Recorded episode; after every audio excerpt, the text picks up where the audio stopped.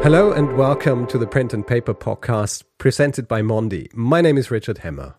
If this is your first time listening, let me quickly explain the concept. In each episode, we talk about a specific topic revolving around print and paper. And in order to do this properly, we always have a guest expert who will answer one very specific question. And the question in this episode is What is laser cutting? And the expert to join us today is Jacob White of the French company Gravotech. Welcome, uh, Jacob, to the podcast. Thank you very much. So let us jump right in. Maybe you could tell us a little bit about yourselves. Uh, what or who is Gravotech and uh, what is it you actually do? So uh, at Gravotech, um, we make laser, mechanical, engraving, and cutting solutions. Um, we also make the software to run these machines and also uh, for design, um, and also the consumables to use. So we can cover everything um, that you'd need if you were engraving or cutting. Um, we started in 1938 as New Hermes in America, uh, and since then we've moved moved onwards and upwards, um, becoming a much larger company and covering uh, more sectors than ever before. We're mainly dealing with customers. We're in the kind of personalization sector, um, signage and identification, so things like uh, automobiles and so forth we're worldwide, so we've got 900 employees around the globe with 120 million turnover in 2018. And yeah, we're kind of going from step to step, getting bigger all the time. That is a that is a big company already. So uh, good, good on you for going even bigger. So you said lasers. Obviously, um, we've all heard of lasers, but um, the concept of how laser works it's um, it's probably alien to a lot of people. Could you quickly explain how lasers work and what laser cutting and engraving actually is? Okay, so there's um, three different types of sources. Um, we have CO two, uh, fiber, and green, and hybrid as well. Sorry. Um, now, the laser source, we excite that with electricity. Um, and through the use of lenses to concentrate that uh, and mirrors then to direct it, we're able to focus the, the laser beam onto one singular point. That beam then reacts with the material, um, be it for engraving or for cutting, and that's what makes that's what makes the mark or, or the cutting line. At Gravotech, we do we go up to 150 watts and all the way down to five watts. Now that's the the power of the laser, how powerful it is, and really it depends on on the material that you're working with as to what type of laser you want to use, and it's also how how quick you're working with the material. When we're using the mirrors to direct the laser beam, um, this can be done in two ways um, on a what we call a, a gantry or an XY table. Um, now with this, we have two movement, two parts moving, a bit like a gantry you'd see in a port moving containers and moving on a flat surface in one plane. And with that, we have two mirrors on each end of the gantry um, that would direct the laser beam, um, obviously downwards to mark or cut the material. We also have galvanometric lasers, we call it Galvo for short, for obvious reasons. This mm-hmm. uses two mirrors, and these with these two mirrors, instead of being mounted on a gantry, um, they're actually rotating. And what this means is that the the laser beam can go, travel quite short distances very quickly. Um, it's faster than the, the gantry method, but it's it's not hitting the material perpendicular. So it's great for engraving and it can be used for cutting, but it doesn't make a perfectly straight line when it cuts. As I said before, we've got the we've got the different types of laser. CO2 is the most common, which will work with wood, acrylic, most plastics, glass, and importantly for you guys, paper. We also have the fiber laser that is great for using on metal. We have an idea now how that laser works. What would you say is the are the advantages of laser cutting and engraving versus other technologies that do similar things like die cutting?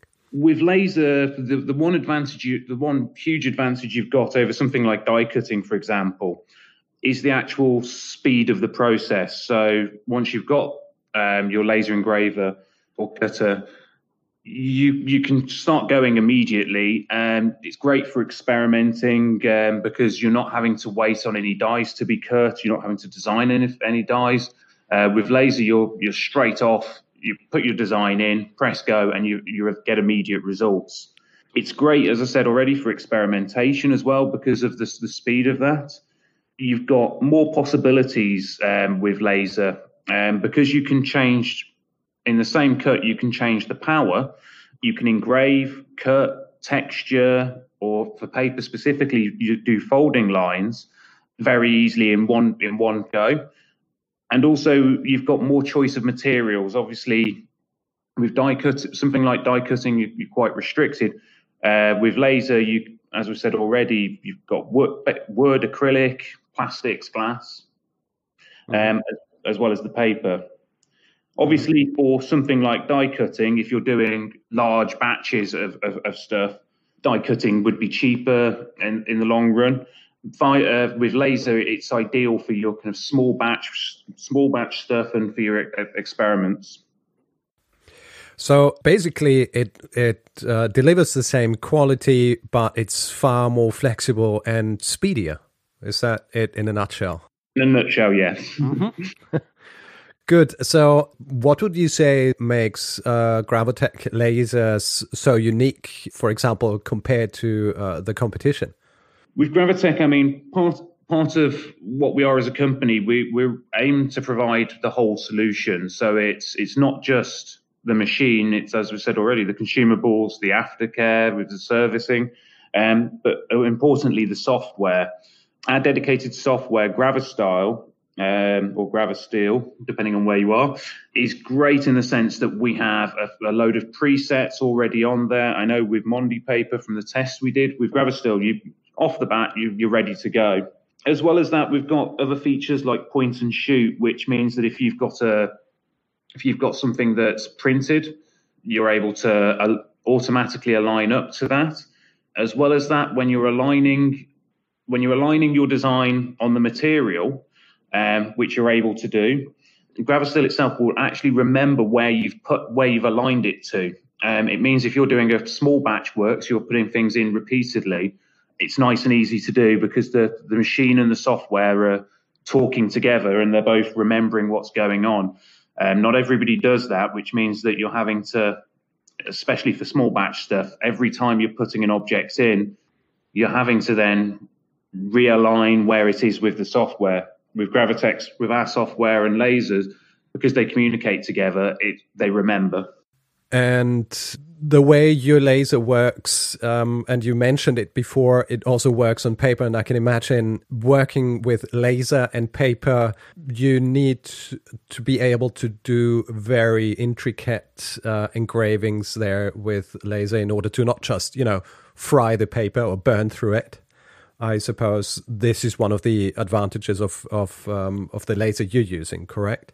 Yeah, I mean the the advantage you have with um, with laser is we are we're working on such a tiny laser point that's actually engraving on the paper. Um, it really does mean that you the sky is the limit when it comes to what you can actually mark or cut. In terms of the tests that, that we did, you can get uh, we can do intricate shapes and cut down to uh, 0.2 millimeters. So in terms of intricacy, yeah, you can get very, very, very small, fine work done on a laser that would just be impossible most other ways.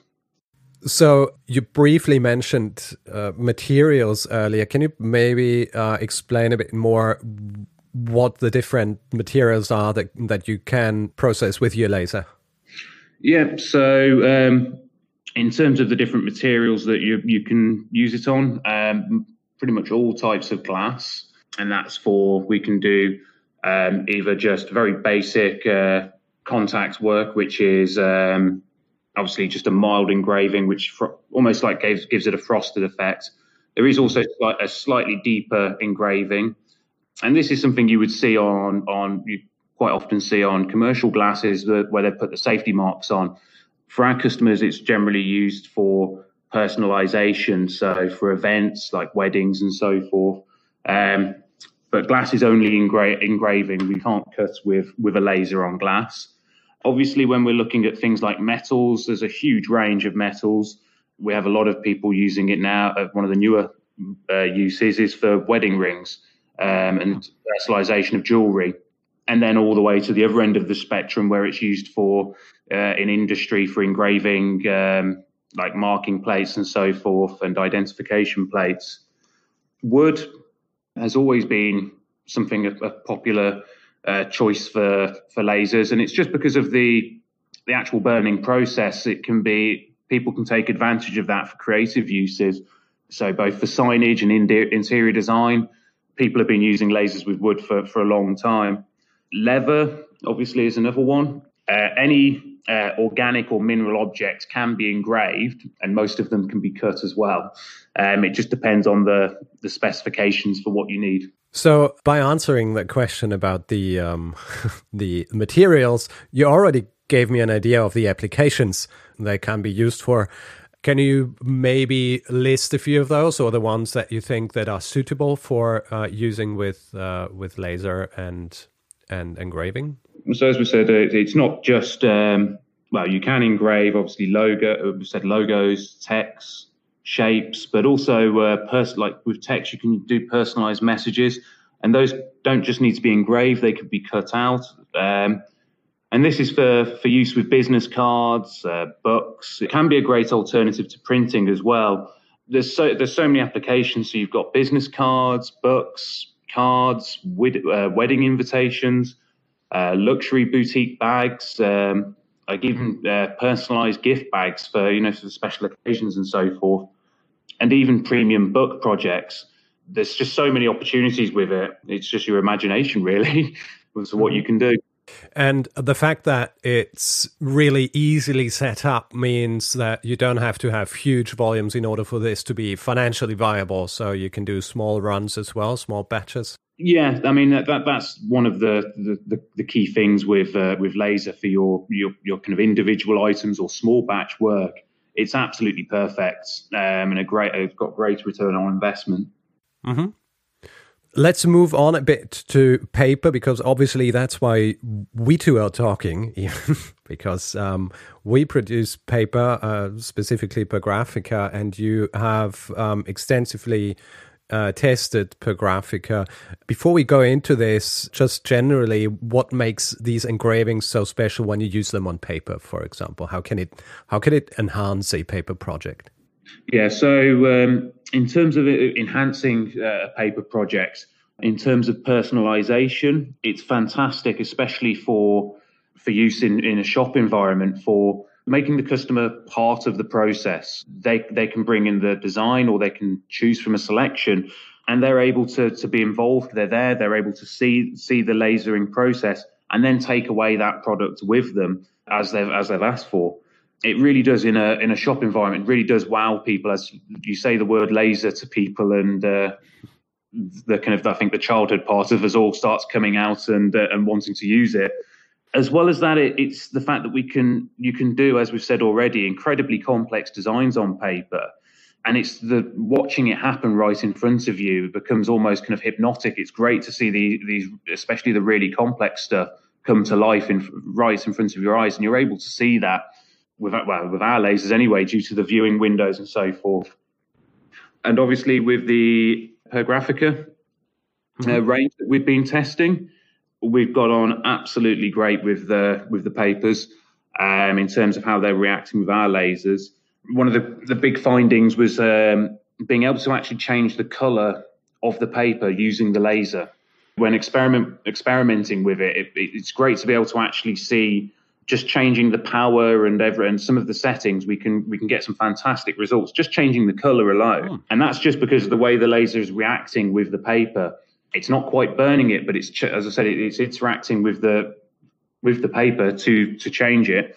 I know one of the favourites that we had was the mysterious blue, which contrasts really nicely into quite a, a nice teal colour we've managed to do some some great experiments in terms of using the paper to create what would normally be used as like a, a point of sale item or something like that, but a really intricate design can be can be used with the Graphica papers. And it means not only in terms of the cutting, but as we said already, like the the fold lines and everything. So everything can be done in in one go, um, and that shape put together really quickly and really easily. We did find when using lasers with the the Pergraphica paper, using a honeycomb table, which is a honeycomb shape uh, tray that the paper sits on, um, or a pin table, which is just individual pins that hold the paper up does the best results in terms of not leaving any burn marks or anything like that. Obviously, when dealing with paper, you're you're having to get the set. We've, we've taken the time to get the settings just right so that we're not leaving any burn marks and it's giving really nice clean cuts. And using either of those two, depending on the design, will always give you the, the best results when um, when lasering with Pergraphica paper. As well as that, as a final point, um, the the lens of a uh, our lens of choice when during these tests was the the 1.5 inch lens, and this just gave the the the best beam size, as we said already, 0.2 millimeters to to create intricate designs, but also um, to give a really good quality cut and a really clean cut without burning or causing it, causing any problems. Mm-hmm. So that means it, when you use that laser uh, for engraving, you don't just do patterns, you can virtually do everything, correct? I mean, you can do logos or, or text even. Yeah, that's been the joy of working with the with the paper is that is we can do so so much more than I think we originally thought. And it's been it, it's great the fact that we can take a design, a, a, a duo color design, um, with cuts, engraving, and uh, uh, with the with the color change and the fold lines and be able to do one product just in one process. Mm-hmm. So one thing you mentioned earlier is the the color change. That sounds very intriguing. That by adjusting the power of your laser, you can actually change the, the, the color of the paper that you're um, that you're engraving.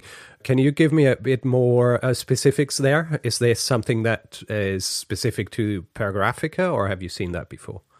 Yeah, so it's, it's one of the things that took us by surprise, really, because um, we've been we've we've used our lasers with with other papers before and many other premium papers as well.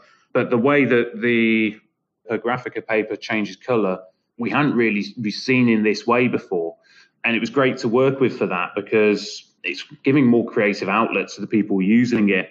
And the fact that we've not seen it before is a it's a great new thing for us. Mm-hmm. And the other joy was by changing the power, we can you can actually adjust the tone um, of the contrast color, um, which makes for, as we said already, some really great creative opportunities with that. Mm-hmm. One thing I've been I've been asking myself is: Is it possible to print and then engrave, or do you have to engrave beforehand and then, uh, or otherwise it won't work? Yeah, so in terms of in terms of paper, absolutely fine to, to print on before you then before you then engrave or cut. As well as that, some of with some of our lasers, you've got the the added um, feature that you can, as long as you've printed on the uh, on your design some markers, the the laser will actually automatically detect what you want to cut and, and be able to do that straight away without you having to align it or anything. I mean, outside of paper, we also deal with um, UV printing, um, like uh, Mimaki, on acrylic or wood, and then being able to again cut automatically because of our, our print and cut feature. Well, thank you very much for this detailed description of how laser cutting and engraving works, and especially or specifically your laser. I've one last question here, which is not that very specific to the technical aspects. I was just wondering what was the most challenging or most difficult project you've been working on with your laser? I can't mention the specific brand, but um, we have done work with international brands where for personalization for in, in store, and it, it's it becomes difficult when you're trying to align everybody onto the same page, so to speak, in terms of covering multiple materials sometimes in, in a shop and, and making sure all the staff are trained. Um, and we've got all the machines in the exact same way um, across the world. Um, it takes a lot of work and a lot of effort to get it all right the first time, especially with worldwide projects like that. Mm-hmm. Yeah, I can imagine. So it's a it's a matter of uh, complexity and being able to for other people to use something that is very complex in its setup generally. But um, yeah, and I mean it's one of the things is we we deal with varying levels of under, of understanding with when it comes to our machines, all the, mm-hmm. like from people who are experts all the way down to kind of people who are they're using our machines worldwide in, in shops and so forth who, who get by on very little training because uh, we have to we have to design it at our end to make it so that the that anybody can use it. Mm-hmm. And when working with some of our key brands, it, it's really important to to make sure that there's something rolled out simultaneously worldwide can can work without a hitch first time.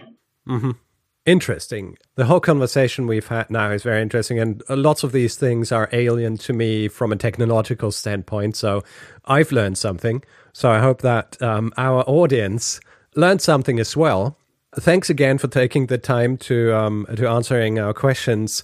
I personally really enjoyed the work that you did with Pergraphica, and I hope we will be able to keep this uh, collaboration going in the future as well. Definitely. Any any last remarks from you? Uh, anything that's coming up for you, or maybe some new half secret technology that you're working on before we end this episode? Yeah. So as a company, we've just we're just going through the process right now, and um, if you go to our website, you'll see some of the hints of that of. Um, uh, really aligning what was previously three, bra- three kind of brands within our company, um, all under the the single name of Gravotech now. Um, so I think uh, later this year you'll see some exciting changes uh, with how we look as a company and how we're, we're working going forwards, and um, it's an exciting time to go ahead. Interesting, good. Um, I'll be uh, I'll, I'll keep checking your website and see when that happens. Um, intriguing. Great. Uh, well, thank you again. And thank you to our audience for listening to this episode. Tune in the next time when we will have another expert answer a question about print or paper, and hopefully it'll be as enlightening and interesting as today.